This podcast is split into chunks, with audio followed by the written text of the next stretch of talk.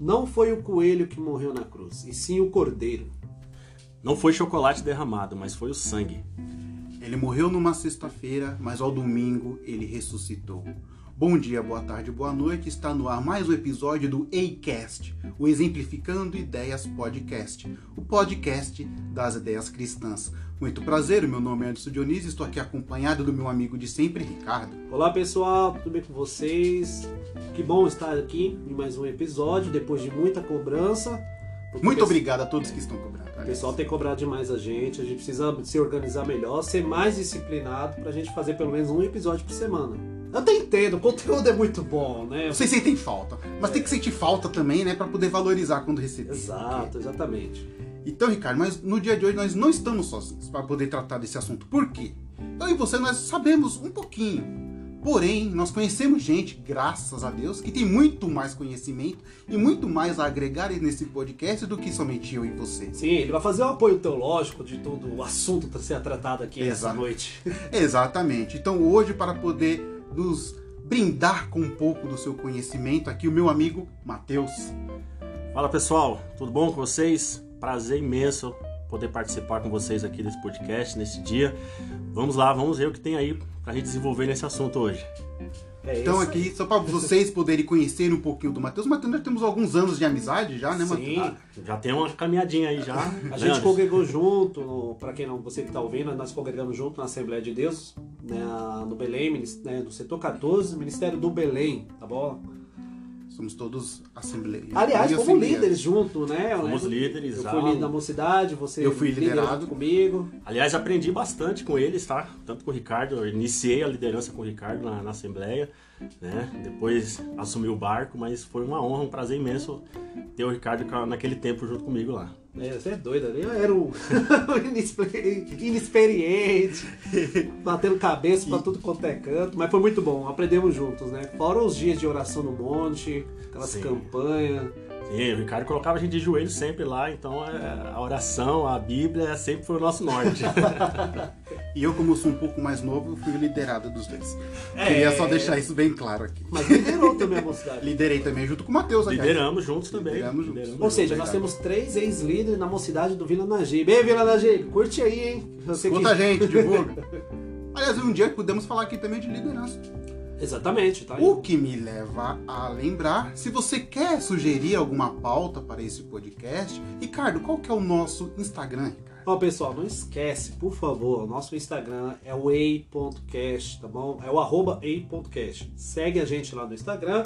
E nós temos uma página agora no Facebook. Temos também. uma fanpage. Estamos fanpage, crescendo. Uma fanpage. Tá? Estamos crescendo. E aliás, antes, Dionísio, eu tava olhando aqui, aproveitar já tá o computador aberto, a gente está tendo uns alcances melhor no Facebook do que no, no Instagram. Não sei se é porque o nosso público maior, né, esteja lá no Facebook, o Instagram tá divulgando um pouco o nosso conteúdo. Alô, Instagram, ajuda a gente. É, porque, ó, nós temos, só na nossa página lá do Facebook, nós temos 147 curtidas.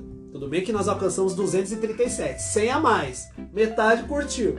Tem alguns Bom, amigos nossos aí que. Mas o engajamento. eu tenho certeza que não curtiu a página. Ah, com certeza. Olhou lá e falou: não, não vai dar certo, não, esse negócio aí. Não levo fé nos meninos, não. não. Ah, isso aí é fogo de palha, entendeu? Mas é, nos ajuda aí na divulgação do, da, da nossa página no Instagram na nossa fanpage lá no, no, Facebook e nos contata também pelo nosso e-mail, que é o contato.eicast.gmail.com. Dê sua sugestão, né? sugere aí alguns temas para a gente poder abordar, conte a sua história para que de repente a gente se sinta inspirado a produzir algum conteúdo que vai edificar a vida de muitas pessoas aí. Exatamente. Afinal, esse podcast aqui é nosso, mas pode ser um pouquinho seu também, parafraseando Vitor Fontana. É, é. aí, Vitor Fontana, nos ajuda na divulgação. É, isso aí. Então, Ricardo, para poder tratar do tema de hoje, hoje, para quem não sabe, é domingo de Páscoa. E hoje, então, por isso que nós convidamos aqui o Matheus, para podermos falar, discutir, conversarmos, na verdade, um pouco acerca da Páscoa, o que ela representa, o que ela significa de fato, porque a Páscoa para os cristãos ela é muito mais do que chocolate e coelhinho. Isso, exatamente. O símbolo. É né? muito mais do que coisas engordativas, açúcares, é. né, de, aos extremos. Açúcares e glúten. glúten, né? Então, o primeiro aqui, a primeira pergunta que eu tenho em relação à Páscoa, vocês repararam como o ovo tá caro? Essa sacada foi boa. Eu não esperava. Fui pego de surpresa. Acho que entrou no assunto já, né? Aliás, é, eu, eu não, já, já não consumo esses né, ovos industriais há muito tempo, né? Eu até fazendo um merchan aqui da minha cunhada, tá bom? Pra quem quiser comprar ovos lá com a, com a Wanda. Eu quero fazer uma merchan e tô tentando lembrar o nome. É Miga Show, arroba é Miga Miga Show Show, misericórdia. no Instagram. Não tá aqui aberto o computador e eu- me deu um branco. Mas eu siga lá, arroba Amiga Show, tá bom? Os ovos de Páscoa, aliás, qualquer produto que minha cunhada faz lá é muito bom. Fazer as encomendas com ela. De graça, viu, cunhada? É, de graça o Merchan. Ajuda nós também. Mas e aí, Matheus, você não quer se apresentar, falar um pouco? Fala um pouco de quantos anos você tem, o que, que você faz da vida, o que, que você exerce. Onde na- você congrega? Igreja. Quantos anos tá na caminhada Já é pastor? Antes nós podemos entrar de fato no assunto de verdade, da próxima vez eu prometo. Deixa o público te conhecer. Bom, pessoal, é, o Ricardo já adiantou aí, né? É, nós congregamos juntos na Assembleia de Deus, Ministério do Belém, mas é, hoje eu tenho 35 anos, né? Eu fui chamado ao Evangelho, eu tinha por volta de 11, 12 anos de idade, que o Senhor me salvou. E desde então eu sigo os caminhos do Senhor, aprendendo dia após dia. Sou casado hoje, tenho dois filhos, João Mateus e Maria Isabela, lindos filhos que o Senhor me deu. A Isabela Minha um adolescente, né? já tá um adolescente. Minha filha já vai fazer 14 anos já. É, e minha esposa Jaqueline também. E graças a Deus, hoje eu congrego é, na igreja Comunidade Batista Tempo Novo. Tem um pouco mais de quase dois anos aí que eu tenho congregado é, nesse ministério, que é uma bênção. Aliás, aí um abraço para o meu apóstolo Geraldo, a bispa Angelita também, né? E graças a Deus é um ministério que me abraçou e eu tenho vivido lá, sou evangelista, tenho servido ao Senhor ali juntamente com, com os meus irmãos. E hoje eu tô aqui, né, para juntos aí a gente eu falei pro Ricardo que ele me colocou numa enrascada, né? Ei. Mas uma enrascada boa. É um assunto de suma importância para o cristão, né? Pra gente desenvolver hoje aqui e aprender um pouco mais é, com aquilo que vai ser dito aqui. Você já é pastor lá? Não. Hoje eu sou evangelista. Evangelista. olha aí. Hoje eu sou evangelista pela misericórdia de Deus. Estamos servindo ao Senhor ali no ministério, né? Evangelístico e trazendo almas aí pro, pro aprisco do Senhor. Graças a Deus. Você vê, né? A gente, há um tempo atrás, era cooperadores, né? obreiros da Casa do Senhor. Hoje o pastor, eu, pastor, né? já tenho uns seis anos, acho que eu vou pastorado. Você hoje um evangelista, né? Quem diria, né? Essas coisas que a gente ouvia através... Pra quem não é da, né, do movimento pentecostal, a gente tá falando do pentecostal sério. Pentecostal... É reformado, mas é, é difícil falar essa palavra pentecostal irmão. Talvez não caiba na mesma frase.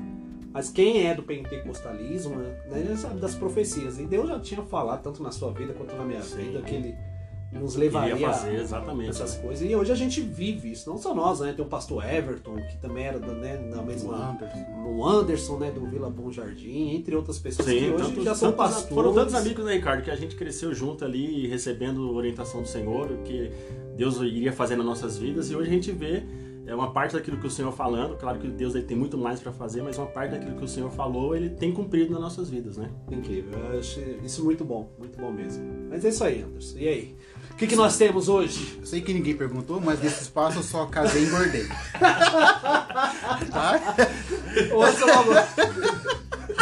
Pessoal, você fazendo a defesa do meu amigo aqui, né? Não querendo. Ninguém perguntou, mas eu vou deixar bem claro aqui. O Anderson é um excelente professor da escola bíblica dominical, sem demagogia. Ele, eu sei, ele sabe disso, mas ele é muito teimoso também. É um cara que ele não se deixa, né, levar pelo ministério que Deus tem na vida dele. Ele sabe que a obra é grande, mas uma hora, Matheus, né, como foi comigo, como foi com você, não tem como, não vai, não adianta fugir. Né? Não tem um conhecimento tão bom quanto a gente aí. Falei isso daí, né, que o povo acredita. Mas é, de- é verídico a declaração dele, viu? Então, gente, aí, então vamos, vamos, vamos, focar, vamos focar, porque Ó. esse aqui é um podcast sério, Sério, de assuntos sérios, Uhum. por pessoas sérias. Sim. E agora vamos tomar a seriedade de volta aqui. E ficou mais sério agora que você tá usando óculos, né? Eu tô me sentindo mais inteligente. Primeira vez Tá, que tá bonito. Tá bonito, né? Tá bonito. Ah, é verdade. Nesse meio tempo também eu fiquei míope, por isso que eu tô usando. Então, gente, agora voltar. Agora é sério, agora é sério. Então agora vamos então tratar de. Hoje é domingo de Páscoa, nada mais justo do, que nós falamos sobre a Páscoa. Sim. Aliás, vou conversar com você, Mateus. Né, Mateus? Pra você já se soltar, você já poder se relaxar um pouquinho. Como que era aí, Mateus, a, a Páscoa no Antigo Testamento? Ali? O que ela simbolizava, o que ela representava para o povo judeu, no caso? Olha, Anderson, é uma pergunta muito importante é, essa que você fez em relação à Páscoa no Antigo Testamento, porque a Páscoa que nós cristãos hoje celebramos é totalmente diferente daquilo que o povo judeu hoje em dia, né, é, o judeu mais ortodoxo, eles praticam. Né? A primeira Páscoa que foi celebrada, está escrito lá no livro de Êxodo, no capítulo 12, quando Deus instruiu Moisés a, a fazer, a realizar aquela primeira Páscoa, não tinha nada a ver com a Páscoa que a gente é, pratica hoje, digamos assim, né? Era só foi uma sombra daquilo que realmente iria acontecer em símbolos, coisas futuras que iriam se cumprir no Novo Testamento, né? Você pode ver que na primeira Páscoa, lá no capítulo 12 de Êxodo, Ricardo, Deus ele vai falar para Moisés para o povo se preparar porque Deus está planejando uma, uma, uma, retirada do povo do Egito. Sim, né? isso. O povo já tinha visto ali, o Egito já tinha visto nove pragas que Deus tinha lançado sobre o povo do Egito, ali sobre o faraó, para libertar o povo, o povo judeu, né, da, daquela escravidão de 430 anos que eles já estavam ali no Egito. E chegou o tempo de Deus libertar o povo. Né? E entre a nona e a décima praga, Deus instruiu Moisés para que o povo preparasse a Páscoa. E a palavra ela diz que é a Páscoa do Senhor. Páscoa do Senhor, é verdade. Essa referência tá né, na Bíblia, né? Tá na Bíblia, lá no capítulo 12 de Êxodo, para os irmãos acompanharem aí. E a palavra Páscoa, irmão, né?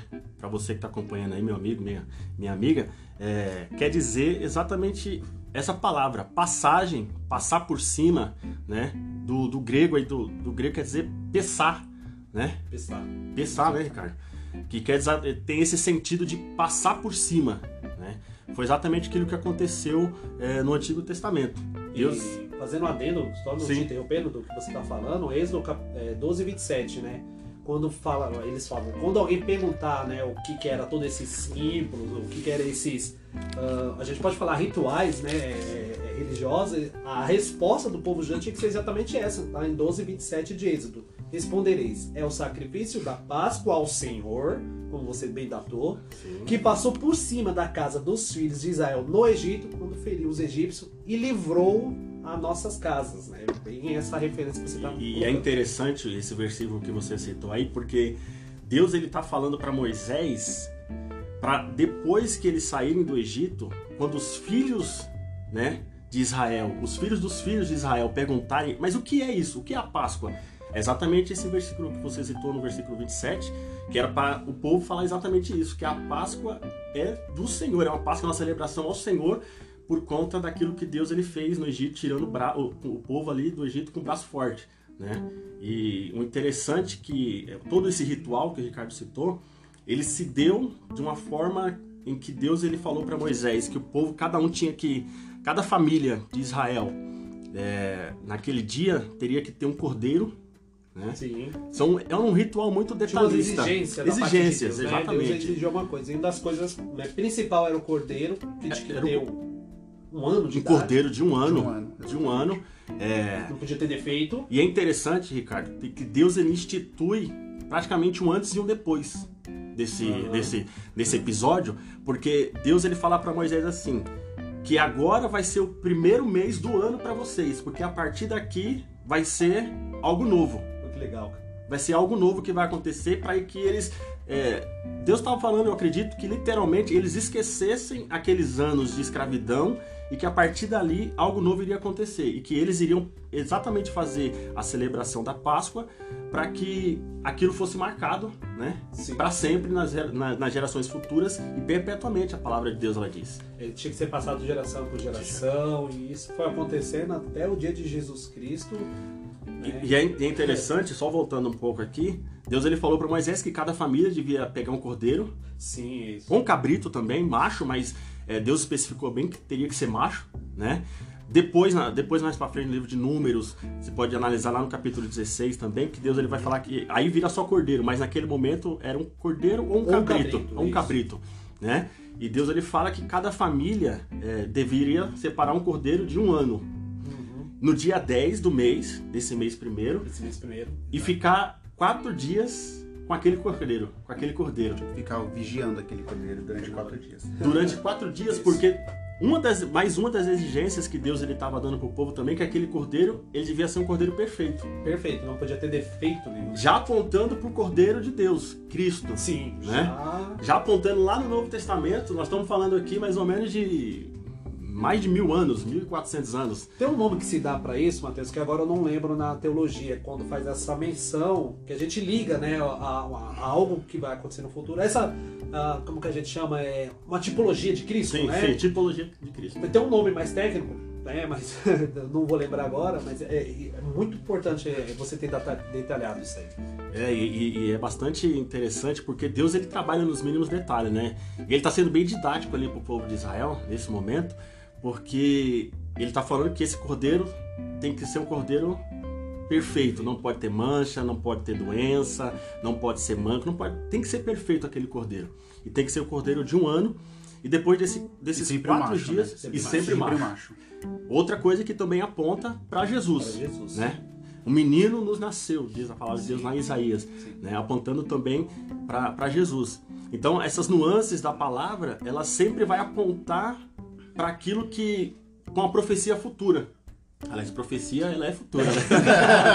Uma redundância. É uma redundância Acontece, aqui. é o que mais acontece nesse podcast, a gente fazer os negócios. Subir pra cima, descer pra baixo, aí? profecia futura. Quem nunca sangue. falou? Quem nunca mandou uma dessa? Mas tudo bem. Mas enfim, é, é isso que está acontecendo ali. E é uma coisa interessante que, que Deus ele fala para Moisés também é sobre as famílias que vão celebrar essa Páscoa. Se o cordeiro dessa família é, for maior ou, não- ou- ou for é, essa família não for suficiente para consumir aquele cordeiro todo, né? Eles poderiam convidar outra família também menor ali para que eles também participassem da ceia da, da Páscoa, né? Juntamente com aquela família. Interessante. Né? Sim. Olha, Deus trabalha a comunhão ali. É um princípio, um, né? Um princípio. A gente fala que a Bíblia é um livro de princípio. Qual é o princípio que a gente tira desse detalhe, né? de, de compartilhar, de doar? E você não ser egoísta, não, não é só pra mim, não. Convide outras famílias, porque se não é suficiente pra sua, né? Convide outra família a participar e todos comem de forma igual, sem que haja. Porque acho que não poderia ter de. é, como que é sobra, né? Não poderia É, ser. é, de- exatamente. Eles, têm que comer tudo. Desperdício. Isso, É. tudo, tudo. E é interessante que quando ele fala família grande, família grande lá era, no, era ali, algo no mínimo ali 10 pessoas. Sim. O que ele falava família grande seria uma, uma família, o, o mínimo, né? Ou seja, se você tivesse menos de 10 pessoas, seria melhor que vocês então convidassem outra família, justamente para essa questão, não haver sobras, e aquilo que sobrasse, porventura sobrasse, não poderia ser consumido, teria que ser queimado. É, exatamente. E Deus trabalha essa, essa, essa, essa- esse compartilhamento entre as famílias ali, é, quando ele fala exatamente isso, que vai ter família que vai poder comprar um cordeiro maior, né? Ou um cabrito maior, mas vai ter família também que vai comprar um menorzinho, e vai ter família também que não vai ter condições de comprar, mas que todos deveriam participar da Páscoa. Todos deveriam, sem exceção, deveriam participar da Páscoa. Né? E, e- é muito interessante isso porque essas nuances da palavra de Deus, ela, ela, ela nos ensina né? É, os princípios, aquilo que o Ricardo comentou, do próprio Deus, são características de Deus, né? que ele está exercitando no povo, ele está sendo, ele está ensinando o povo dele ali. E é interessante a gente, a gente dizer que é, a gente sempre fala que o povo do Egito realmente, né, o povo judeu, eles foram escravos no Egito, foram escravos. Mas Deus, quando ele tira o povo do Egito, ele trata já o povo como um exército. Eu estou tirando o meu exército do Egito, Olha só. né? A gente não, não tá, a gente às vezes não se acostumou muito com isso, mas a palavra de Deus ela diz que Deus ele tá tirando o exército dele do Egito, né? E durante aquele período ali de, de 40 anos no, no, no, no, deserto, Deus ele vai trabalhar exatamente isso. Mas enfim, é, depois disso aí, Deus ele fala desses quatro dias o cordeiro deve ser morto. E quando o cordeiro ele for morto, aquele sangue do cordeiro ele tem que ser passado nos umbrais da porta, Sim. né? Os umbrais, batente. Nos né? batentes da porta, exatamente. É, você que não sabe o que é um Braz, é o batente da porta. É, eu, fui- eu passei anos da minha vida com essa dúvida, só fui descobrir depois de velho. Se você, assim como eu, também não foi atrás, Umbrais é batente, É, o tá? Matheus usou a palavra mais bonita aqui, né? Porque assim. É, que mas ele o que tá, acontece? ele tá no meio da revista corrigida, hein? As casas, é porque, meu, é complicado. Aí a gente tem que precisar vai, a- trazer um pouco da arqueologia, arqueologia bíblica pra mostrar que as casas não eram como as nossas casas, né? Mas ela tinha lá, era feita de madeiras, né? Pelo menos as portas Sim. com batentes é, bem, bem, bem, bem Tinha casa de até tendas, nem casa, tendas Nem- também. É, exatamente. Então, mas enfim, é que no Egito tinha muitas construções, né? Sim. A gente sabe que a, há uma história de que, é, que a engenharia civil começou no Egito. É, né? arquitetura É, egípcia. As pirâmides estão aí pra. os tijolos e tudo mais. Então, a gente entende que as casas e- dos egípcios, né, ou lá no Egito, elas tinham uma estrutura diferente das casas do, do, do povo de Israel quando eles peregrinavam no deserto, até porque não tinham que construir nada fixo, né? Exatamente. Nem, o, nem o, o, o, o templo, o cenáculo, né? Tabernáculo. Não, o tabernáculo, o tabernáculo, o tabernáculo, ele era algo fixo até então, né? Era, era algo que tinha que ser desmontado um para móvel. quando ele se acampasse ser montado novamente. Mas segue aí, só para o pessoal.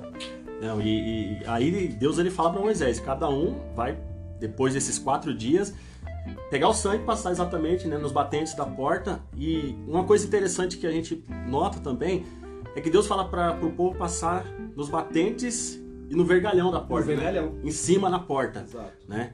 É, dos dois lados, Só o lado esquerdo, o entender- lado direito e em cima. Matheus, não perde sua linha de raciocínio. Era aspersão mesmo, era, era tipo jo- jorrar o sangue sobre a porta e, e pintar no, no vergalhão ou, ou as traduções, ela, na verdade. Varia, varia de traduções para traduções, mas é, o interessante é tem, tem traduções que falam do, isopo, né? Que é um, um- um- uma, Uma espécie de esponja? uma espécie de esponja que tinha lá naquela Sim. época, que eles pegavam e aspergiam, e pegavam, passavam no sangue né, do cordeiro e passava na porta. Sim. né? Aí vai de tradução para tradução, mas o importante é que tinha que ter né, nos três lados ali dos batentes da porta o sangue do cordeiro aspergido ali. Exemplificando pra vocês, sabe quando o pedreiro, pra quem tá mexe com isso, pega aquela brocha e vai molhando a parede, né, que vai é mais ou menos esper, es- e- ah, desculpa, aspergir é, é mais ou menos isso aí, né, nesse sentido, só pra gente é curiosidade. né? Respingar, né? na Não, que o importante aqui era o sangue ser passado Tá. na porta, né? Da forma que Exatamente. Deus falou. E, e o interessante é que passava-se o sangue na porta como um todo, mas não passava no chão, na, na, na entrada da porta ali. Eita, Você já prestou atenção nisso? Essa Mistério. foi boa. É mistério. Não podia se passar. Não é que não podia, Deus só deu essa É especificação. Mas por que não passar no, no, no- no assoalho da porta, na entrada da porta, né? É, tem um versículo lá em Hebreus, eu vou passar aqui, não, não tenho ele de cabeça aqui agora. Não, pode fique procurar, à vontade. Nós vamos trazer esse versículo aqui, que diz que o sangue do cordeiro ele não pode ser pisado. O sangue de Cristo ele não pode ser pisado. Livro de Hebreus está escrito isso, eu vou Sim. trazer para vocês. E, e, e- esse é um dos motivos que não se passou o sangue, eu acredito, ali no, no, no- chão. Né? Mas enfim, depois disso, Deus disse que o cordeiro ele tinha que ser assado, não cozido, né? Tinha-se um costume naquela época, que o povo também ele- eles cozinhavam é, o cordeiro no leite e na água normal, né? Uhum. Tinha esse, mas a especificação de Deus para o povo era assar. Por que assar? Por que assar? Porque se você for cozinhar é, esse, esse cordeiro, você literalmente vai ter que quebrar os ossos dele para caber na panela, né? Para que esse cordeiro ele se acomode dentro da panela, você cozinhar ele. Agora no caso de você assar não, era para assar ele inteiro e ele ser comido como um todo, né? Por isso que e é interessante no livro de, de Números vai dizer, aliás, de Levítico vai dizer que Deus ele deu uma especificação tão clara, Ricardo, que esse cordeiro pascal aqui do povo, Sim. eles não poderia ser cozido ou feito pelos, pelo leite da, da mãe do cordeiro. Caramba, tinha- ainda tinha esse ponto ainda na. Tinha esse ponto também, não podia ser cozido no leite da mãe do da cordeiro. mãe do cordeiro. Aí tinha que ser extraída de um. Quando eles fossem comer, né? Sim. Não, não, não, não o cordeiro pascal, mas na- nas refeições diárias deles lá. Um pouco da culinária, tá? Pra vocês entenderem. Era cozinhado então no, no leite, é isso. Assado, né? Era meio que isso. Esse pascal era assado, ti- deveria ser assado. Uhum. Mas no dia a dia eles comiam isso e, e- e- e muitos deles cozinhavam no leite, né? E Deus deu essa, essa, essa lei pro povo também, para eles não cozinharem na- no leite da mãe da, daquele cordeiro que estava sendo né, morto ali para ser cozido. Né? Coisas interessantes aí É que. verdade, até você falando da questão do osso, vai remeter lá para aquele versículo de Isaías, né? Que ele já profetizou que nenhum Nenhum osso ossos dele seriam seria quebrados. quebrado e que se cumpriu lá também na cruz. Já é, mostrando que tudo aquilo era sombra. Aliás, o, Novo, o Antigo Testamento. É a sombra do Novo é, Testamento, né? O Antigo Testamento. do- Paulo das fala, coisas é, acho que Paulo cita em cima das suas cartas, né? De que, é, a- de que as- é, o Antigo Testamento, né? As coisas da antiga, a linha antiga aliança, era, é a sombra até então do, do- da nova aliança, Sim. né? Cristo traz a é revelação uma do que, sombra. que era essa sombra, né? Então tudo remete a ele, tudo aponta para Cristo, né? Tudo envolve a- a- ao Salvador. É, tudo se cumpre nele, né? Se O cumpre novo, nele. o Novo Testamento é, é- é bem fácil de você entender, digamos assim, bem fácil, né? Em termos, pra, é, porque tudo está se cumprindo ali na pessoa de Jesus, né? Quando você compara essa, essa, essa celebração da Páscoa do Antigo Testamento com o sacrifício de Jesus na cruz, você entende tudo, faz uma, você tem uma compreensão maior, geral, porque você vê as nuances, as coisas que estão acontecendo, o sangue, o cordeiro, ele ser perfeito, ser macho, né? Essa questão de passar por cima, é, é, é, é como se fosse o anjo da morte, Deus ele ia liberar o anjo da morte para passar naquela noite no Egito, né? Para matar eh, os primogênitos, literalmente, os primogênitos, eh, inclusive até dos animais. né? O filho É. de Faraó morreu, né? O filho de Faraó morreu. Né, Nessa primogênito. né, da, da décima praga, morreu todos os primogênitos no, no Egito, e daqueles que não tiveram né, o sangue passado no- nos umbrais da porta, e incluiu o filho de Faraó, né, que não seguiu lá, até então não sabia, era o cara que estava até então segurando o povo, mas aí foi o momento que ele teve que ceder, né? É, aí não teve jeito, aí tocou na casa dele, Deus tocou na casa dele, né? Aí, Aí não, não teve jeito, né? Então foi ali naquele momento que, que Faraó não teve, não teve outra opção a não ser é, liberar o povo de, de, de Israel, o povo de Deus, para ir adorar o Senhor no, no Sinai. né? Bom, exatamente. Então quando nós, né, já que o Matheus aqui ele tava todo nervoso, que não Trouxe, poderia trazer, trouxe aqui uma abertura aqui excelente, perfeito, acho que mais claro que isso impossível. até paguei meu expulso. É, eu tô até com vergonha de falar o que eu preparei depois de toda essa aula que nós tivemos aqui, a verdade é essa. Foi muito bom. Mas é interessante a Páscoa, que ela é. O povo judeu, num todo, até os dias de hoje, quando nós pegar, ele é um povo muito ritualístico, né? Não sei se Sim. podemos usar, ele é muito místico, né? Acontece muitas coisas, que mais pra frente vamos até falar também dessa questão da Páscoa. E a Páscoa é uma das três principais festas que exigia-se que, o, o- que houvesse o deslocamento do povo judeu Para no isso já Jerusalém, né? é para Jerusalém. Ou seja, ela- isso- esse deslocamento deveria ocorrer na festa da Páscoa, Tá. festa dos tabernáculos E de e ao Pentecostes. Sim. Então, para você ver o tamanho, a importância que a Páscoa representa, porque ele simboliza não somente a saída, né? Sim. Mas também depois ela tinha que ser memorizada an- todos os anos, sempre naquele mês de Nissan, que o Mateus também aqui ele falou. Até ele, ele comentou aqui, não anulando o que ele falou, mas complementando, antes de ocorrer o, a saída, o êxodo, né? Do Sim. povo do, do- da escravidão do Egito, e o mês era chamado de mês de Abib Abib. exatamente. mês de Abib. Então, após isso, foi então houve a mudança dentro do calendário judeu para mês de Nissan.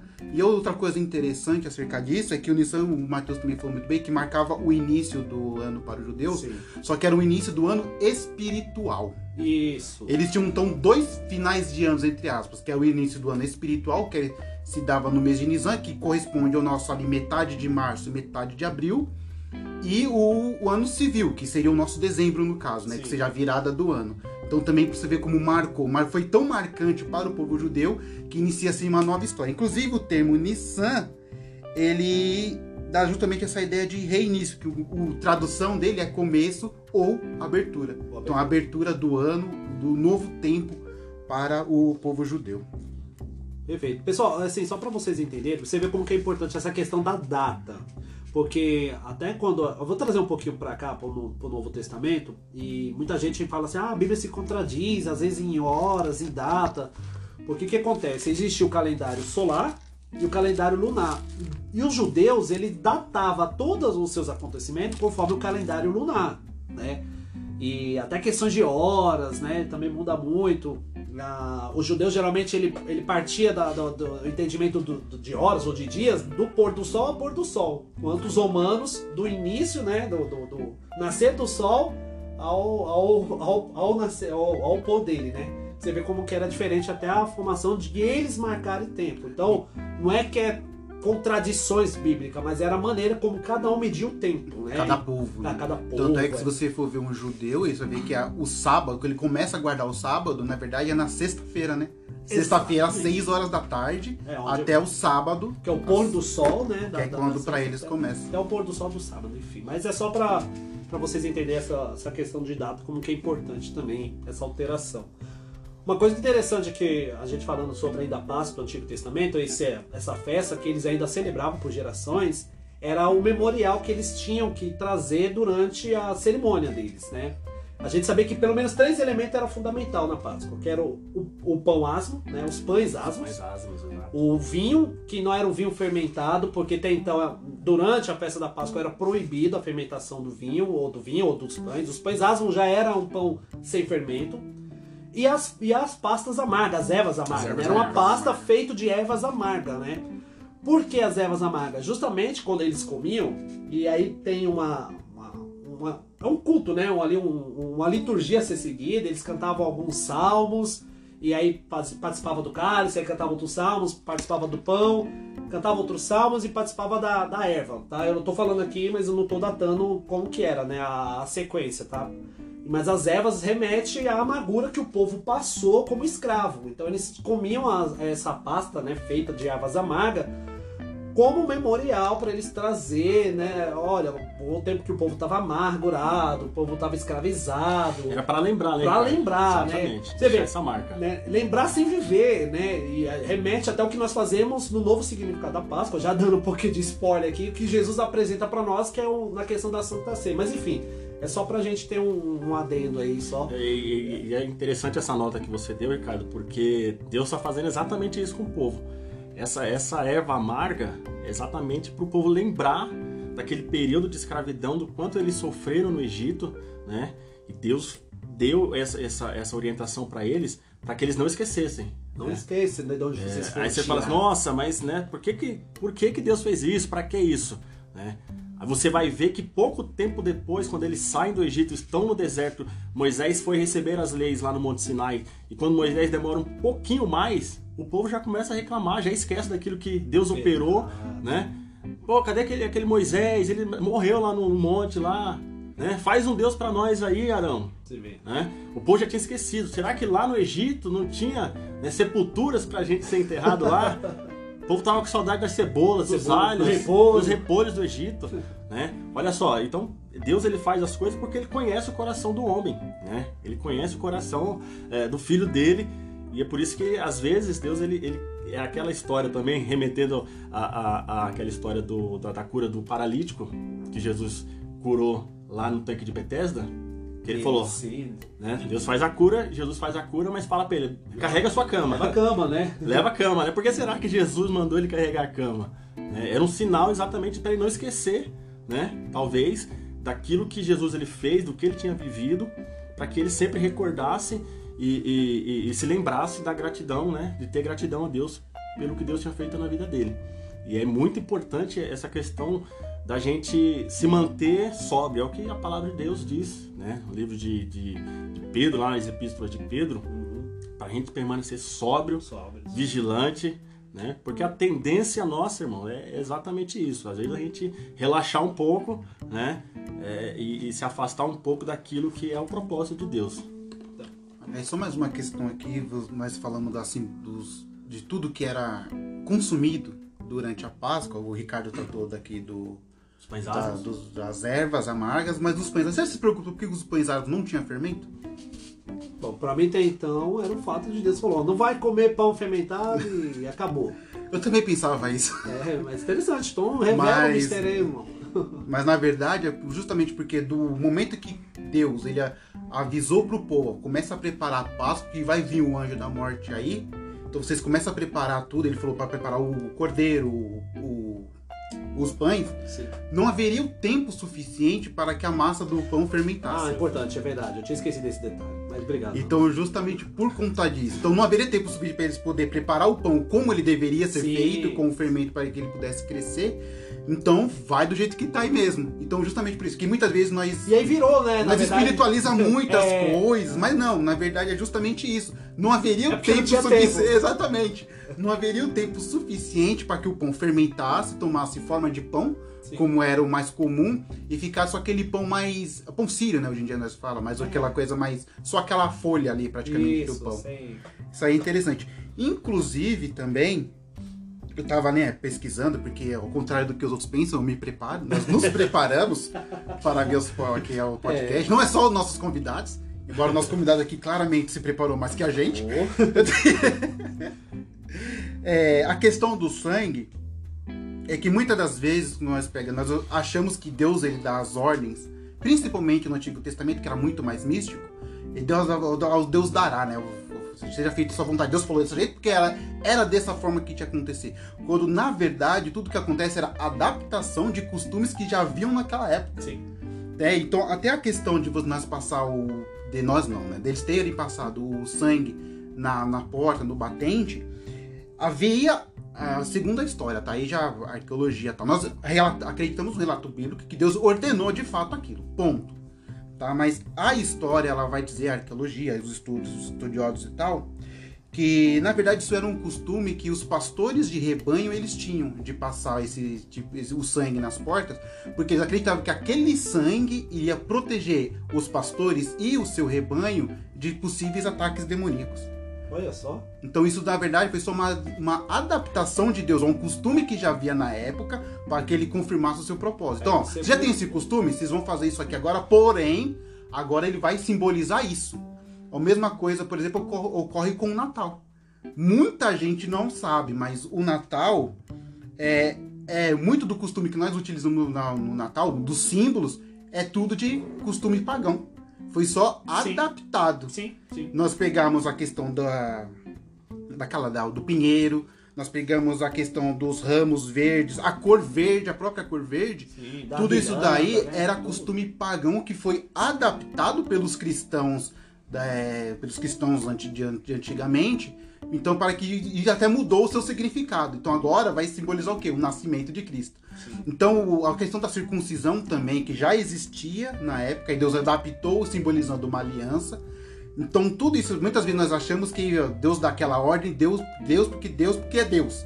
Quando na verdade tem um contexto para aquilo lá, não foi simplesmente jogado. É, Nós temos às vezes a mania, né, muitas vezes de espiritualizar demais as coisas, quando na verdade havia uma história toda por trás daquele para poder justificar as ações e os mandamentos de Deus.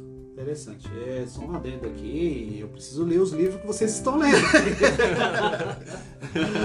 muito bem, muito É.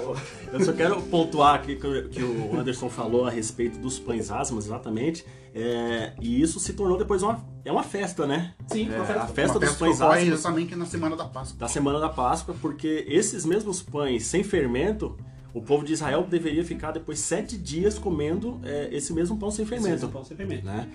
Sem fermentação e não poderia, além de- do, do- não, do pão ser sem fermento, na casa do povo judeu não poderia haver também fermento.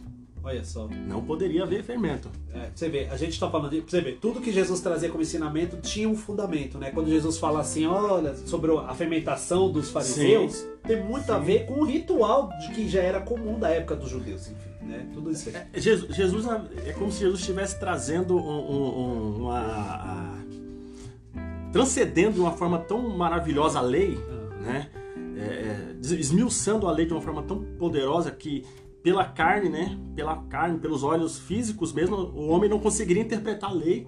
Então Jesus está fazendo exatamente o que você falou. Ele está esmiuçando a lei, está trazendo ela de uma forma simples para que o homem comum entenda, né? E com a graça de Deus depois a gente conseguisse é, é, é, é, viver, né? Sobre a graça de, de, de Jesus. E é interessante que nesse, nesse limpar da, da- do fermento das casas ali, não poderia haver E era uma ordem expressa de Deus, não pode haver seme- é, fermento, Fermento na na casa. casa. Que quem encontrasse, fosse encontrado fermento, é, fermento na casa, é, é, era passivo de morte Olha. de morte. Né? E depois no Novo Testamento Jesus ele traz toda essa questão do fermento. Realmente, Paulo também vai tratar também muito Sim, bem essa questão do, essa do fermento. Ele traz essa linguagem para nós, né, exemplificando é, essas coisas. Mas é, é interessantíssimo isso. Caramba, que legal. E uma nota interessante e importante a gente citar aqui também é um detalhe que o povo, durante a peregrinação, os 40 anos que eles passaram no, no deserto, eles não celebraram a Páscoa. Não celebraram a Páscoa. Eles voltaram a celebrar a Páscoa somente lá no capítulo 5 de Josué, já sob a liderança de, de Josué. Moisés já, já havia morrido, né? E Josué acaba novamente celebrando a, a, a Páscoa ao Senhor, né? Então, você imagina, né? Que Deus, ele tá 40 anos é, o povo no deserto, e esse povo que entrou na Terra Prometida, eles estão agora em Gilgal, não é o povo que saiu do deserto, que, que, que saiu do Egito, Sim, aliás. é, é. Não é o mesmo povo, aquele povo morreu todo, Morreu todos no deserto. morreu né? todos no deserto, com exceção de Josué E Caleb. e Caleb. Né? Então, esses aí são os filhos né, dos filhos de Israel. Sim. E, e é exatamente isso que Deus ele, ele faz agora. Lá no livro de Deuteronômio, Deus ele chama Moisés e pede para Moisés, ordena para Moisés repetir toda a lei para aquele pessoal lá. Chama a galera lá, reúne todo mundo e repete toda a lei, Moisés, porque esse pessoal aí tá para entrar na terra prometida, aquilo que eu prometi 40 anos atrás pro povo, e eles precisam saber, né, de tudo que aconteceu. Então há uma repetição da lei ali, aquilo que está acontecendo no livro do, do Deuteronômio, que é exatamente isso, para o povo recordar, para o povo conhecer, para o povo saber quem é o Deus deles, o que Deus fez no Egito, né? Porque já se passaram 40 anos, você imagina, né, irmão? Era uma caminhada ali de quantos dias, Ricardo? Do, do, do, do- do Egito até, até a Terra Prometida, se não me falha a memória, era uma caminhada de 10 dias. Era, o Dez teólogos dias. traz entre 10 dias e tal. Era coisa curta, 40 né? dias? Não era é, tão longo. Não era tão longo. Não era tão longo. Não era tão longo, assim. é, é. Não Não me recordo agora assim. exatamente, É. mas era uma caminhadinha, irmão. Uma caminhadinha Era menos assim, de um ano. Vamos- Era uma caminhadinha é, boba, mas nós estamos falando aí de. A Bíblia fala de 600 homens, 600 mil homens, né? Nessa caminhada que saíram Rodeando o deserto, né? rodeando o deserto. 600 mil, mil homens, fora crianças, Crianças e e mulheres. mulheres, né? E os estrangeiros também.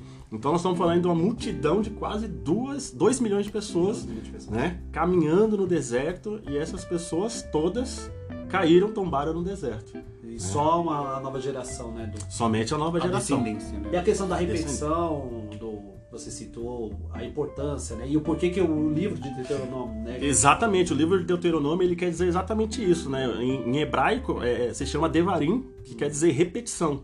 E é exatamente isso que Moisés está fazendo ali no livro de Deuteronômio. Tá repetindo. Repetindo a lei. Então você tem uma sensação de que você está lendo tudo de novo.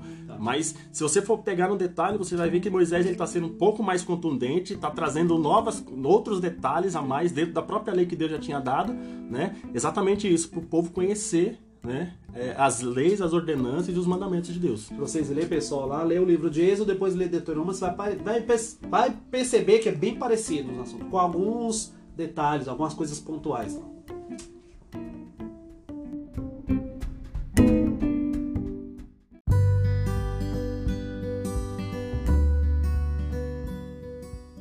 É isso, galera. O papo tá muito bom, como sempre. Queria aqui agradecer novamente o nosso convidado, o irmão Matheus, que trouxe aqui, compartilhou. Tivemos o prazer, né, Ricardo, de absorver, de ter um pouquinho da sabedoria que esse homem de Deus trouxe para nós no dia de hoje. Eu sempre, desde as nossas conversas particulares, ele sempre trazendo coisas profundas. As pregações dele. demagogia, você sabe. né? As aulas de Nem EBD tanto, dele. nem tanto. deixa eu falar uma curiosidade, só pra dar uma relaxada nos assuntos aqui. O Matheus que começou na igreja o negócio do, de, da eleição, Predestinação. predestinação, aí começou a trazer essas coisas. Falar, então não, não conhecia, né? Na, na minha teologia Aliás, sempre foi Foi muito o livre-arbítrio. Muito bom o senhor trazer essa pergunta à tona, porque depois eu também não conhecia. Eu fui estudar um pouquinho depois, né? O estudar, estudar é muito forte. É. Mas conhecer Fomos curi o curiar um eu não sei hoje. Né? Se você estiver falando alguma besteira aqui, você pode falar que o irmão tá mentindo. Mas pelo que eu me lembre, o irmão tem um pezinho no calvinismo. Tem. É. O irmão tem um pezinho no calvinismo. Uma vez salvo, sempre salvo. Mas isso É, conversa para outro, pode Para outro, O exatamente. irmão quer se defender, o irmão... Mas sério, sério, sério, você ainda tem ideia do calvinista, você ainda defende bem. Uma vez eu fui quase convencido, sinceramente. Não, não me chegou nem perto. Sinceramente, não, eu, eu fui quase, sério mesmo. Teve uma época que eu tava muito calvinista, muito calvinista. Muito calvinista? Eu não consigo. Só uma coisa que não entrava pra mim é a questão da. É. É, acho que uma vez salvo, sempre salvo. Pra mim era muito dificultoso ainda, assim, tipo. Não, mas será mesmo possível dar, dar cinco letras, né? A tulipe, né? E. Eu não lembro agora qual que é a letra, né? Direitinho lá pra gente poder falar. Mas quase fui pego ali no calvinismo, algumas coisas não, não entrava. A questão de. Ah, é, a, a forma arbitrária de Deus decidir também é uma coisa que pra mim ainda era muito difícil, mas boa parte. Eu vou falar o que, o que, que me chamou a atenção no calvinismo, que o Gutierrez traz também, pra quem não conhece o Gutierrez aí, pra mim foi o cara que resgatou muitos jovens aí da Assembleia ou do, do arminianismo, né, pelo menos o pensamento assembleano Ele é isso. arminiano. Ele trouxe a teologia pentecostal de uma forma mais séria, né? Coisa que já existia, mas se perdeu, né? A gente tem aí o Elienay Cabral, que trazia essa teologia séria pentecostal. Ah, me fugiu alguns nomes, lembra aí antes, se você puder me Tô ajudar. tentando. Mas entre outros pastores que a gente sabe que tinha ali um- um- uma importância muito grande na teologia da Assembleia de Deus ali pela Teolo- CPAD. Teologia pentecostal em geral, né? E que foi se perdendo porque se deu muito ênfase àquela coisa do movimento pentecostal, profecia, aquela coisa muito oba-oba. Quando a gente encontrou no calvinismo aquela base Bem sustentada. sustentada na palavra, o texto explicado, a- o contexto bem, bem A aplicado. questão da pregação expositiva. que A, a pregação atenção. expositiva, e isso me chamou a atenção. Né? A, a, a teologia em si, ainda a soteriologia né? calvinista, ainda era um, um, um perrengue pra mim. Mas ela quase foi. Mas você segue esse ponto ainda ou não? Você já. Eu, eu, eu confesso pra vocês que ainda não cheguei num, numa decisão ainda. É, até pelo fato de a Bíblia ela, ela dá margem né, duas, para as duas, para as duas doutrinas, Nossa, né? meu, né? bom. Predestinação, a eleição, o livre-arbítrio. São questões aí que é, são muito abrangentes, a Bíblia dá muito lastro para isso, mas eu acredito naquilo que Jesus ele disse, perseverar até o fim. Sim. Eu ser salvo. né? Para ser salvo, mas eu acredito fortemente também que Deus, ele, é- ele é um Deus que escolhe, que ele é um Deus que predestina, que ele é um Deus que às vezes né, é, ele faz, Determina. determina e não importa mesmo, se né? você vai Meu Deus. entender, compreender, pouco importa para ele Pois algumas vezes, né? Mas so- ah, na parte da salvação, sote- falando de soteriologia, Sim. né? é como Deus salva, né? Ele determina? Vamos falar nisso no próximo assunto aí. É, vamos, um dia a gente vai falar Meu sobre conselho pra você é o seguinte: tenha a convicção de um calvinista e viva como um arminiano. É isso que eu tenho pra dizer. isso. Boa, antes do início. Pessoal, assim, independente, a gente aqui não tá aqui pra criticar quem é calvinista ou não. Eu sei que tem páginas aí na, na- no Instagram que combate, né? Aliás, tem até um, um- um pastor, o pastor Nathan Rufino, que ele fala que o calvinismo, esse calvinista extremo, né, que ele fala mais. Radical o mesmo. radical. Ele fala até ser uma doutrina demoníaca, tá? Mas assim, pessoal, é, eu me dou muito bem com pessoas que pensam né, da forma calvinista ali, da questão da eleição, de que Deus predestinou, como pessoas que pensam como eu da questão mais ar- arminiana, né, do livre-arbítrio. Eu não tenho. Porque pra mim é pontos teológicos, é só questão de, de, de, de teses teológicas, forma de pensar. Mas isso não concretiza em salvação. Pra mim, se Cristo é o único suficiente salvador, pra mim é isso mais importante do que qualquer outro tipo de pensamento. É que nem discutir escatologia. É, Ah, eu sou pré-tribulacionista, não, sou meso.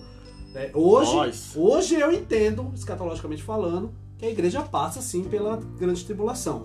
Pelo menos ali Uma parte. uma parte. Agora, né? E eu cresci na Assembleia de Deus entendendo que não, que a igreja vai ser arrebatada antes. Mas, tirei. Agora, isso vai mudar alguma coisa de quem não acre- que acredita que é antes ou depois? Porque ninguém sabe. Não tem como a gente falar, é esse, é essa doutrina é Só vamos descobrir quando acontecer. Pode acontecer. O importante é estar preparado, né? Estar Muito preparado. E aí, então, foi. É muito bom ter entrado nessa questão da soterologia, porque vamos entrar agora acerca da Páscoa, o Novo Testamento, no Novo Testamento, agora, dentro do ambiente do Novo Testamento, já que Jesus Cristo ele morreu por todos. Pelos calvinistas, Cutucada. adventistas, olha só. Jesus ele morreu por todos. E ele ressuscitou. Ao domingo ele ressuscitou. Ressuscitou. Kevin, é, já que a Páscoa no, no Novo Testamento, agora falando, a nova aliança, o símbolo maior da Páscoa, né, Mateus? É justamente isso, a ressurreição de Cristo, não é verdade? Exatamente. A melhor notícia é, do cristianismo é exatamente essa: Jesus ressuscitou. Né? Se após Não só a melhor, é a base do a cristianismo. base do cristianismo é a base das boas novas e é exatamente essa, porque se após três dias Jesus permanecesse no, no sepulcro ali, então não valeria, não teria vali- valido de nada, né? Tudo que ele pregou, tudo que ele fez. Então a Páscoa tem esse significado, é a festa mais importante, né? É, até então ali do, do, do povo judeu, até no Novo Testamento. E as festas como elas se davam ali no Novo Testamento traziam uma grande quantidade de pessoas, sim, né? É, tem alguns historiadores que vai dizer que naquela época se reunia quase 200 mil pessoas Em Jerusalém. em Jerusalém. E, e só rapidinho, é, o pessoal fala até que é, Herodes, os principais governa- governadores ali de, do- de Roma, eles iam para Jerusalém com medo de uma, uma revolução do judeu, de um líder querer tomar tanto, que eles não ficaram lá em Cesareia, acho que era o lugar que eles tinham que ficar, né? não, não, não lembro agora direito exatamente. Mas eles iam para Jerusalém porque era muita gente mesmo. É porque nessa época, pra quem hum, não tá entendendo, é porque nessas, nessa, uma das três principais festas, na questão da Páscoa, então todo judeu que estava fora de Jerusalém, ele Tinha migrava nessa Tinha época, que vir porque pra Jerusalém. A ordem era a ordem, né, o Até então, costume. eles usam assim no mundo inteiro. Até então, o mundo inteiro para eles era aquele pedaço ali que eles É, conheciam. aquela parte da Europa ali, tal, da Ásia. Então vinham judeus de toda a parte do mundo e se reunia dentro daquele ou seja, era praticamente uma multidão ali de judeus que talvez eu acho que esse temor até porque eles sobrepunham o número de romanos, né, que existia naquela, na- Exato. naquela época. Naquela região ali, exatamente isso, o, o temor, né, por parte das Porque autoridades agora, romanas. né, eu tô vendo que se esse pessoal aqui se revoltar agora, nós estamos complicados aqui. E não era só os judeus, ele- a Bíblia fala dos prosélitos, que eram os convertidos ao convertidos judaísmo. ao judaísmo, exatamente. É, O pessoal todo se reunia, vinham para essa celebração, né? É, e a, a celebração no Novo Testamento, ela se dá de uma forma diferente, porque ela se dá no templo, né? Ela se dá no templo, era feito ali o sacrifício é, por parte do sumo sacerdote ali no templo, e havia essa, essa toda aquela, aquele ritual e a aspersão do sangue era feito ali mesmo no templo ali e as pessoas em volta e tudo mais. E pelo fato de, de, de ser assim, esse grande número de pessoas ali reunidas, a, a gente até se recordar, quando foi no Pentecoste, lá em Atos 2, né? Deus usou uma estratégia muito boa ali, porque realmente é, tinha muita gente. Aliás, aquela, aquela festa ali não era Páscoa, né? Era, É, era, era o, festa. era o muito Pentecoste, desculpa. uma das, das pra Mas era também uma, importante era uma agora. festa tão quanto importante, a Páscoa, mas é, foi uma estratégia muito boa que, que o Espírito Santo usou ali para a evangelização e o crescimento, a expansão do evangelho como um todo ali, a princípio. E esse fato acontecia, e é interessante, Ricardo, no- nesse Novo Testamento, essa, essa, essa esse sacrifício acontecia no, no, no- templo, e depois que esse templo é, é destruído, no ano 70, depois de Cristo, as pessoas é, retornam novamente àquele princípio dos judeus, eles retornam ao princípio é, daquela ordenância da, da, do- da Páscoa em si. Sim. Né? Já não tinha mais o templo, as pessoas teriam que se reunir agora realmente em casa, Casas. né? As famílias ali para praticar né, esse ritual, essa, essa celebração da Páscoa. Mas para nós cristãos, todo o significado daquilo que a gente falou, é, do sangue do cordeiro passado lá no- nos umbrais da porta, das portas, o cordeiro que foi morto sem mácula, um cordeiro novo, né? Aquela a- a- as, as, as amargas As Ervas. ervas amargas. as ervas amargas, né? É, traz alusão também ao sofrimento de Jesus, Sim. né? Aquela, toda aquela dor que ele sofreu ali, as pessoas olhando, causou esse sofrimento, esse amargor na alma daqueles que seguiam a Jesus ali, né? O sangue dele derramado, o cordeiro que Jesus, ele em nenhum momento tinha-se o costume também naquela época quando os ladrões eles eram colocados na cruz para que o sofrimento deles ele fosse é, pelo menos exaurido um pouco, quebrasse, quebrasse os ossos, né? Quebrasse as, as pernas ou algumas partes do corpo para que eles morressem logo, né? E, e isso não aconteceu com Jesus. É, na... momento da crucificação. no né? momento da crucificação. Meu, esse cara tá demorando mais demais. Vamos quebrar os ossos. Trazendo alusão ao cordeiro que não deveria ser cozido no Antigo Testamento, pelo fato exatamente de não ser quebrado nenhum osso. Nenhum osso. Que havia, havia também uma profecia dizendo que nenhum osso de Jesus Seria. né, seria quebrado, o cordeiro seria quebrado. Isaías profetiza, né? Exatamente. Então é, é- é- é interessantíssimo que as profecias todas, né, aquilo que era somente uma sombra no, no- no- Antigo Testamento, ela agora ela se forma, ela, ela se mostra de uma maneira clara. Se revela em Cristo. Se né? revela em Cristo, o próprio Cordeiro imaculado, perfeito, sem mácula, sem pecado algum, e sendo entregue ali na, na- naquela cruz, derramando o seu sangue, né? E é interessante um- um- um ponto, porque naquele momento ali, o que, o que Deus está fazendo no Egito, quando ele passa por cima, literalmente o anjo da morte, passa por cima das casas eh, do povo de Israel que, que tá Sim. com, com sangue nos umbrais ali, nos batentes da porta, e é exatamente isso, que o sangue de Jesus lá no, no- no- no Calvário, né, sendo derramado, a ira de Deus está sendo derramada sobre ele ali. Sobre ele. Né? Então tá passando em cima, literalmente ali, de uma forma, sei lá, é, digamos assim, espiritual, né? Tá atingindo a Jesus, Jesus está recebendo toda aquela ira, todo aquele, aquele é, o poder que, que da, da ira de Deus que haveria de cair sobre o pecador, né? Jesus está recebendo aquilo e livrando nós de, de uma certa forma da ira de Deus. Sim. né? Então Jesus está tá sendo, tá aplacando essa, essa, essa ira de Deus ali, recebendo é, todo esse julgamento, toda essa ira de Deus no seu próprio corpo, né? De todas as formas. E uma- um detalhe aqui sobre a questão do cordeiro, né? Lá o povo tinha que sacrificar o co- o cordeiro. Aqui o cordeiro se sacrificou, né? Entregou. se deu, se entregou. Ou a gente pode usar Deus, né? Sacrificou o cordeiro para o povo. Quando o povo levava o cordeiro para sacrificar a Deus, agora Deus está sacrificando o próprio cordeiro. Ele está se entregando, né? Fazendo, sabendo que Cristo é o próprio Deus, né? Só que agora é encarnado. E uma coisa interessante é, né, trazendo a, a gente tá falando da morte, mas para acontecer a morte teve o nascimento. E aí a gente fala, poxa, né, ah, Jesus não só nasceu no estábulo porque não tinha lugar, é porque ele era um cordeiro. E todo cordeiro, todo animal nasce no estábulo, ele nasce ali, né? Exatamente. Então Jesus é, é proposital essa alusão de Jesus ter nascido no local em que os animais nascem, porque ele vem para ser o cordeiro. Quando o anjo anuncia aos pastores, né, que o Salvador do mundo veio e tal, e a coisa mais incomum seria alguém né, nascer no cordeiro. Por isso que eles acharam com facilidade, talvez o local, fora a, a, né, a- o- aquele momento do nascimento em si deveria ter sido algo muito glorioso, já que os pastores viam até anjos, né, cantares e dizer, né. E aí naquele momento que o cordeiro nasce, agora esse mesmo cordeiro, né, ou esse, né, essa simbologia desse animal que, que se traz a pureza, ele está sendo pendurado no, no, no E a, e a própria confirmação de João Batista quando do batismo de Jesus, né? Quando ele vê Jesus descendo ali do, do- os morros ali da- nas beiradas do Rio Jordão, ele olha para Jesus e fala: Eis aí o Cordeiro Cordeiro de Deus, né? Ele trata Jesus como o Cordeiro que tira o pecado do mundo. É. Né? Então ele aponta realmente para uma profecia dizendo que Jesus é, é aquele Cordeiro né? que haveria de, de, de ser sacrificado. Né? É, a gente até acha meio. Às vezes, eu já fiz muito isso assim também. É, não julgar, mas não entender de certa forma os discípulos, como é que eles não compreendiam a missão de Jesus. É né? verdade. Como, como é que eles não compreendiam? Pare- lê, parece né? ser tão claro. né? Mas eles não tinham a Bíblia que a gente tem aqui, eles não tinham é, os evangelhos que a gente tem aqui. Tudo, tá tudo, a história está sendo escrita ali com ele. Pois é, é, eu não sei se tem a ver também com a questão do Espírito Santo até então, né? Porque Jesus fala assim, quando o Consolador vier, vocês vão entender tudo, né? Porque Sim. quem nos revela, quem abre a nossa mente, quem nos convence do pecado é o Espírito Santo.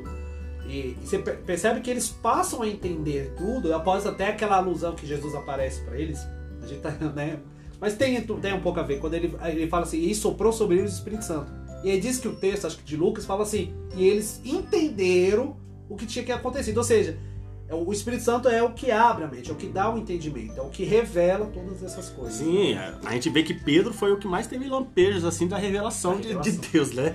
De quem era Jesus Cristo realmente e como é que não pode Jesus, principalmente dias antes da, da sua morte, da sua, da sua a sua paixão ali, da sua crucificação, ele falou, foi incisivo várias vezes. O cordeiro, eu vou morrer, mas três dias após Vou ressuscitar. vou ressuscitar. Vou ressuscitar. E Pedro esquece disso, os discípulos estão correndo, É tudo verdade. acontece, né? Poxa vida, como é que eles não lembram? Como é que eles não conseguem entender isso que Jesus né, haveria de ressuscitar?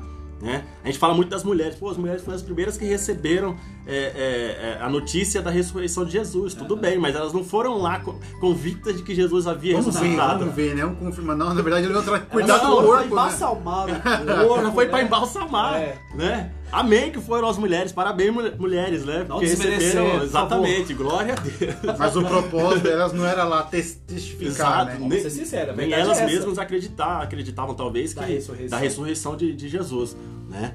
Mas é, e é isso que tem esse significado para nós, a, a, a, Páscoa cristã, né? no Novo Testamento, ela, ela se cumpre, ela se revela, ela se manifesta em Jesus, né? ela se cumpre em Jesus, né? trazendo toda essa, essa, essa sombra, né? que é uma coisa que é, a gente vê meio que embaçado, meio sem, sem entender, no Novo Testamento ela se revela de uma forma maravilhosa no, no Cordeiro, no, em Jesus ali, os fatos acontecendo e, e, e Deus cumprindo né, a, a, palavra dele. Deus, é, Jesus, então, como judeu, ele celebrou todas as Páscoas em vida, né? Como qualquer outro judeu. A gente falou aqui que é a mais importante. Porém, a última foi a mais importante. Ele até fala, estava desejo, desejoso, desejoso, né? Sim. Eu queria comer essa Páscoa porque é agora que nessa Páscoa ele vai aplicar um novo sentido para a Páscoa, né? Para o cristão em si. Ele vai mudar a prática, mas não o sentido, né? Então, é isso que, é, é isso que eu quero, onde a gente não quer entrar. Então a, a sua forma, ela não mudou, mas o seu significado sim. É isso? A forma pascual, ela, ela se mantém, né? o significado agora é outro. Como que nós podemos entender melhor isso aí? Aquele dia que Jesus aplica já essa, essa nova forma de celebrar a Páscoa. É, porque na, na quinta-feira à noite Jesus se reúne com os discípulos ali né, no cenáculo e, e, e, vai celebrar a Páscoa. Né? Detalhe, a Páscoa era celebrada na sexta-feira, né? Sim. No julgamento, acho que eles não tinham nem comido a Páscoa ainda, os demais judeus. Sim. Jesus antecipou meio que isso. Exatamente. Até pelo fato de que ele está trazendo ali uma prática nova, Sim. né? Uma prática nova tá que... atualizando, né? Ele dá uma, uma, uma, atualizada, digamos, lá, René. ah, polêmica! peraí, peraí, peraí, peraí. Você falou besteira, né? Muita besteira. Ah, tá. Não, tô mais calmo agora. Ah, não sei você, mas a Bíblia que eu gosto mais como tradução é a Almeida Revista Atualizada. Essa é a boa.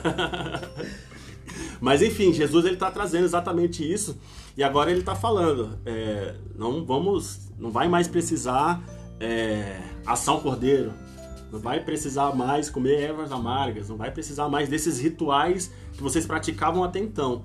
Agora o que vocês vão comer e até aquela aquele texto, digamos assim, um tanto quanto é, controverso, polêmico, até eu até diria que lá em João 6, né, aquele texto todo é um, é um, é um textão enorme ali, capítulo 6 de João, beira lá os 70 versículos, que Jesus vai falar: quem não comer da minha carne beber e beber do meu sangue Poxa vida, você imagina Jesus se reunindo com os doze ali e falando um negócio desse. Você vai ter que comer da minha carne, você vai ter que beber do meu sangue. É, tanto que quem ouviu falou, esse cara tá louco, né? Que loucura é essa, cara?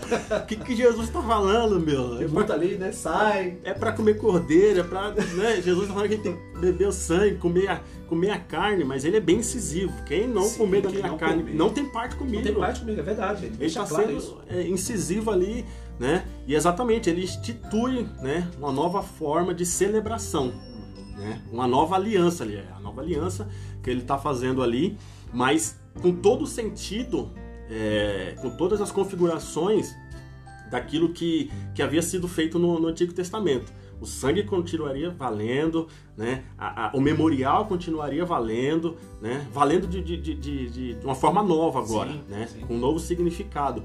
Mas tudo se linka, tudo, né? Tudo tem encaixe no, no, no, no, Antigo Testamento para que as coisas ela, ela, elas tomem um novo, um novo formato ali, né? Para que é, é, você imagina nós hoje, né? Judeus até hoje eles, eles praticam, praticam né? essa celebração eles praticam essa, essa celebração da Páscoa e tudo mais, né? Mas pelo fato deles não acreditarem em Jesus como Messias, mas para a igreja, né? Para o povo cristão, para o cristianismo é por isso que hoje a Páscoa é uma celebração importantíssima. Sim. Importantíssima. Cristão. Né? A gente sabe que, que é, no, mundo, no mundo tem leva às vezes um outro significado, né?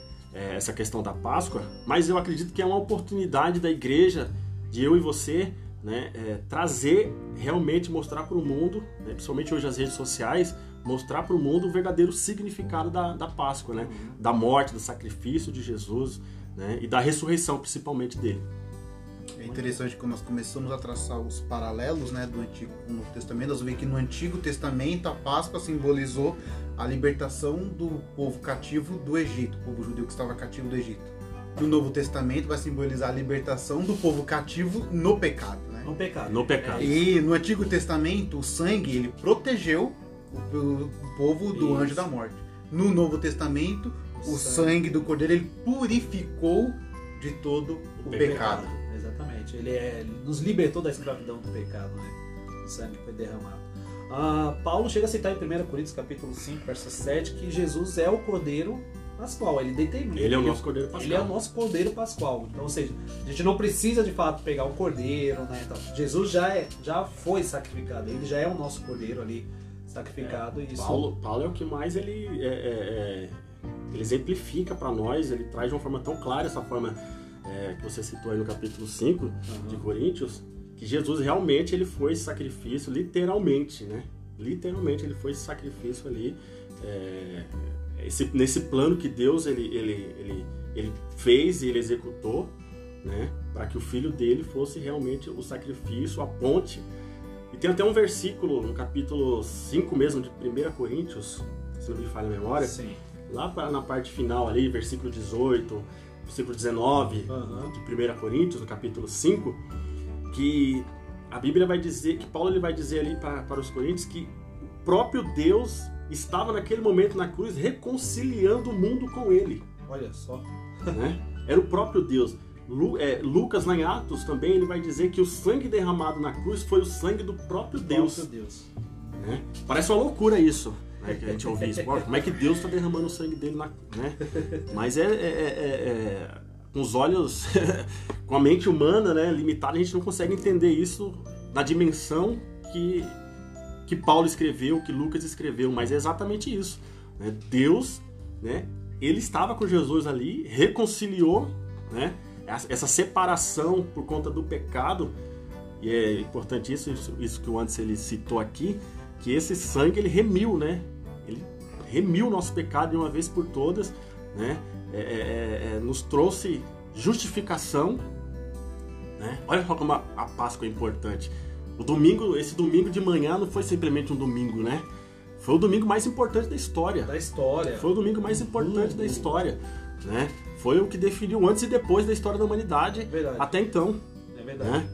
Então é, é, é por isso que deve realmente ser celebrada, deve ser entendida acima de tudo, porque quanto mais você entende é, a celebração da Páscoa, o significado da ressurreição de Cristo, melhor você celebra, né? Melhor você você faz as coisas, uma adoração a Deus, mas de uma forma mais perfeita. Que quando você conhece, você sabe o que você está fazendo e aí você sabe os significados de, de daquilo que você está fazendo. Né? Então não, é, não era à toa que, que Deus ele pedia para o povo, para Moisés, repetir sempre. É isso que eu ia falar agora. A questão da. Agora a gente fala da Páscoa e isso é anual, mas a, a- essa comemoração ela tem que celebrar todos os dias, não somente na Páscoa. E a gente fala muito da questão da Santa Ceia. Então, pra gente, como Jesus tornou a cerimônia pascual na ordenança né, da, da ceia do Senhor, da, da sua ceia, ele apresentando o pão como É um seu mandamento, corpo, né? É um mandamento. É um mandamento.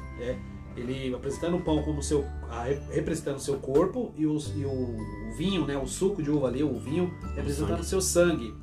É, até um pensamento co- católico, eles entendem que após a consagração, o corpo e o sangue se torna literalmente o corpo e o sangue de Cristo. Nós, geralmente, a- a- o pensamento protestante, não. A gente entende a simbologia, a, importância dos, dos elementos, mas o, o pão físico continua sendo um pão físico, o suco físico, porém as bênçãos espirituais Sim. permanece sobre as nossas vidas a partir do momento da Santa Ceia. E aí a gente fala que tem que celebrar todos os dias, mas a gente faz essa, esse anúncio, né, essa, esse memorial todos os meses. Quando a Bíblia fala lá, fazer isso todas as vezes em memória de mim. A gente não entende bem se todas as vezes, se é por dia, se é semanal, Semanal, né, mensal, se é anual, Então cada igreja ela, ela adota uma, uma maneira uma forma de celebrar, de celebrar. essa Páscoa, né? É, a, nós, Essa ceia, a, a aliás. grande maioria da igre- das igrejas protestantes, elas adotam mensalmente, né? Mensalmente. A gente entende assim. Até porque pra, é mais fácil para se organizar, né? Já pensou se tiver que organizar todo o culto de domingo, né? Um... É, e no início da igreja primitiva, Ricardo, se a gente for pegar lá no livro de Atos, a partir do capítulo 2 e 3 ali, que Só- fala que a igreja ela se reunia, né? Tinha Do tudo em comum, partir do pão. Eles praticamente estavam todo dia juntos. Todo né? dia ceando mesmo. mesmo Ceando, mas você imagina, a partir do capítulo 3, a gente vai ter por volta aí de 8 a 12 mil cristãos já convertidos. Isso só no capítulo 3 de Atos. De Atos. Né? Capítulo 8 de Atos, mais ou menos, você vai ver que, que Lucas ele vai, ele vai citar que já era uma multidão que não podia mais contar. Sim. E aí, acho que nessa época a, igreja sofria forte perseguição. né? Foi a partir daí da que parte- eles estavam muito cômodos, estavam crescendo, estavam em, em Jerusalém, Jerusalém. mas Jesus falou que não era só para ficar em Jerusalém. É. Aí veio a primeira perseguição da igreja ali que, né, é, é, é, é, deu, deu um- um- um- uma balançada na, na gaiola ali pro pessoal correr para fora. Mas exatamente isso que aconteceu. Na, e se a gente for pegar o texto de, de- da ceia que a gente lê lá né, no, em Coríntios, capítulo 11, né? O pessoal ali eu acho que se reunia mais ou menos isso aí, uma vez por semana, ou talvez Sim. uma vez por mês Mês. né? Mas era, era constante, né? Tá certo que Paulo ele tá ajustando as contas ali, as coisas com a igreja de Corinto, né? Pra que não era daquela forma que, que devia ser feito a ceia, Ceia, né? Mas é, é, é fato que eles mantiveram né, esse mandamento, mantiveram essa, essa- esses encontros, essa, a ceia do Senhor, né? Como um mandamento e uma, uma coisa primordial de, de acontecer, realmente. E, e aproveitando esse novo significado da Pascual, tudo, né, que, que Jesus trouxe, é, além de ser um memorial, um mandamento, e o memorial, ele é uma, um, um, um anúncio de uma profecia do próprio Cristo, porque ele fala, fazer isso todas as vezes em memória de mim, né, anunciais a morte seu, até que eu venha. Então, ao, mesmo tempo que a gente pratica esse memorial, a gente tá pra, também está anunciando uma promessa que ele nos fez. Talvez não seria isso, porque a igreja naquele tempo eles acreditavam fielmente que Sim. Jesus viria pro tempo deles naquela época.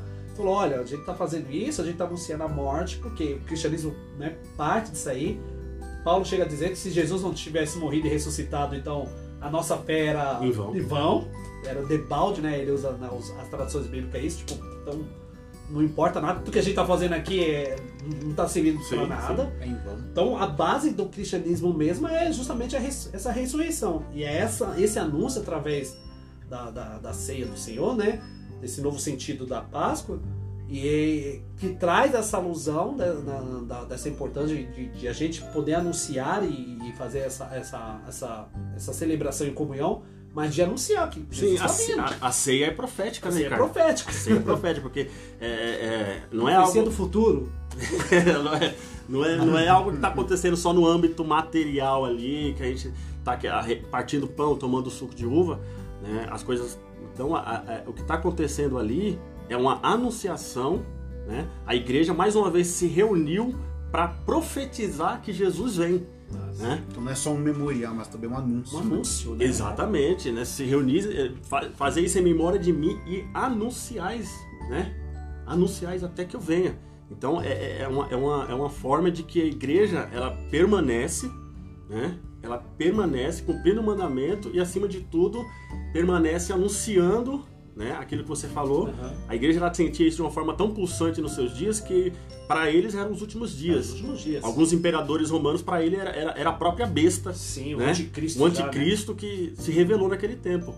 Mas enfim, né, a igreja ela segue nesse papel firme né, de anunciar, continuar anunciando. Há dois mil anos eles anunciavam a volta de Cristo, os irmãos que já passaram a anunciar, e a igreja hoje contemporânea, hoje, ela deve né, assumir essa responsabilidade de continuar. Porque a gente vê às vezes que eh, são mensagens hoje que está escassa nos, nos- em alguns púlpitos, né?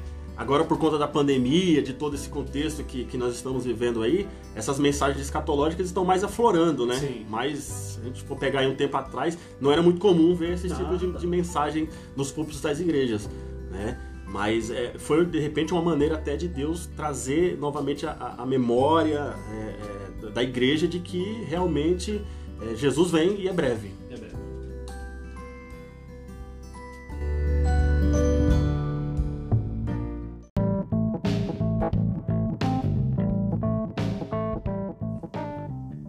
É isso, então, galera. O papo tá muito bom. Essa passagem pela, pela Páscoa.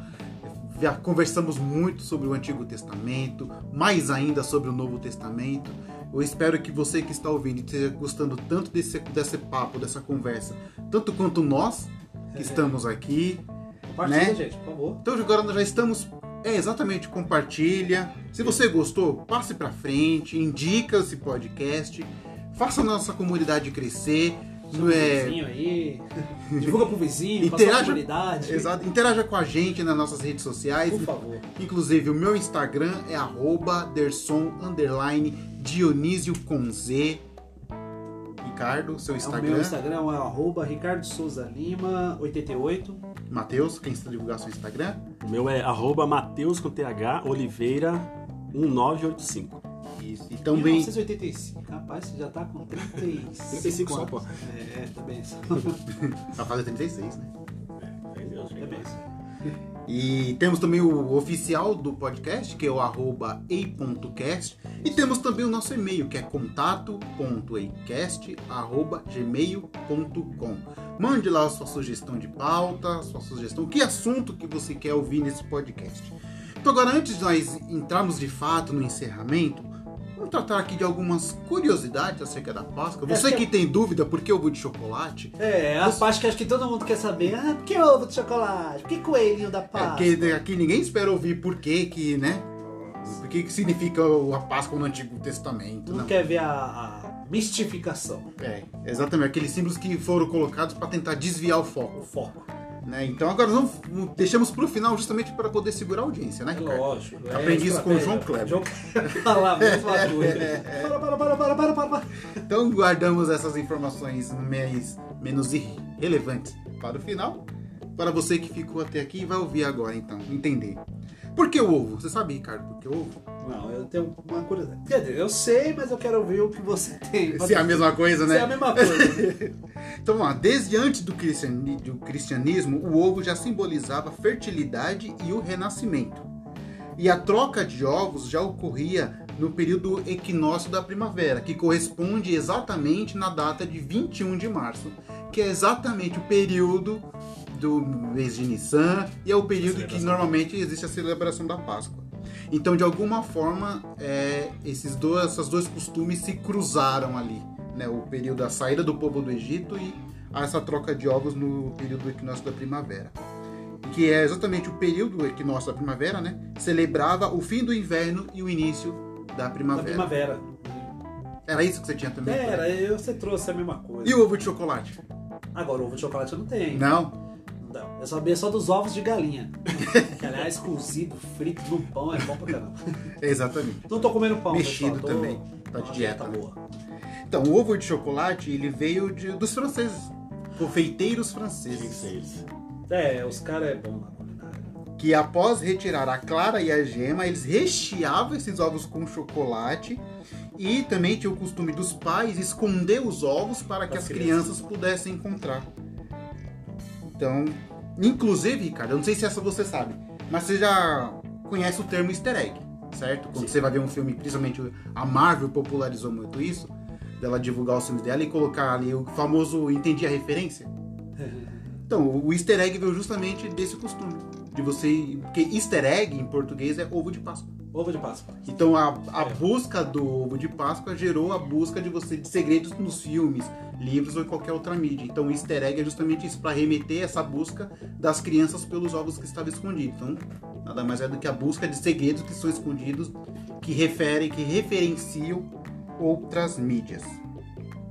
É isso, mais ou menos aí.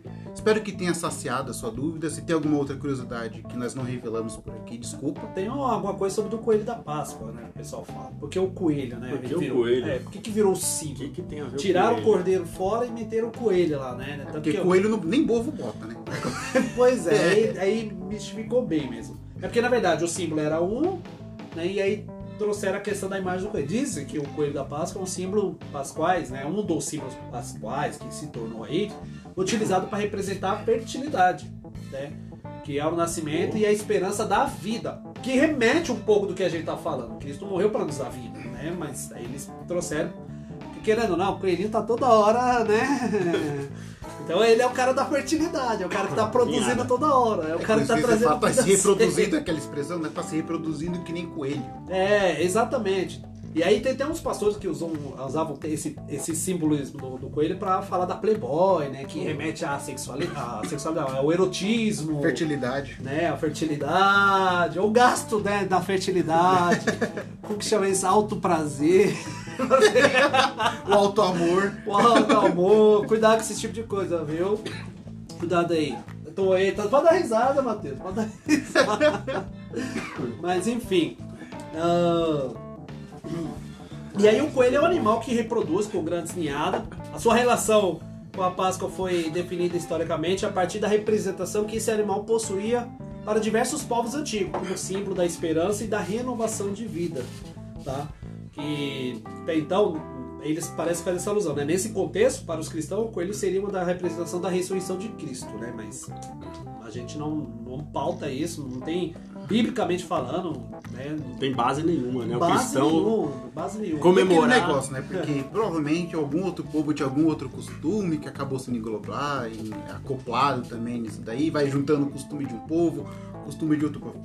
Mas o mais importante, na verdade, é que Deus chegou, pegou todos esses costumes que haviam e deu um novo, um ressignificado muito mais importante e que deve ser por nós lembrados. Só uma curiosidade, você falou que a, a, a questão do ovo da Páscoa anunciava o fim do inverno e o começo da primavera. Isso. Assim também. Alguns povos antigos ensinavam o animal com a chegada do fim do inverno e o começo da primavera.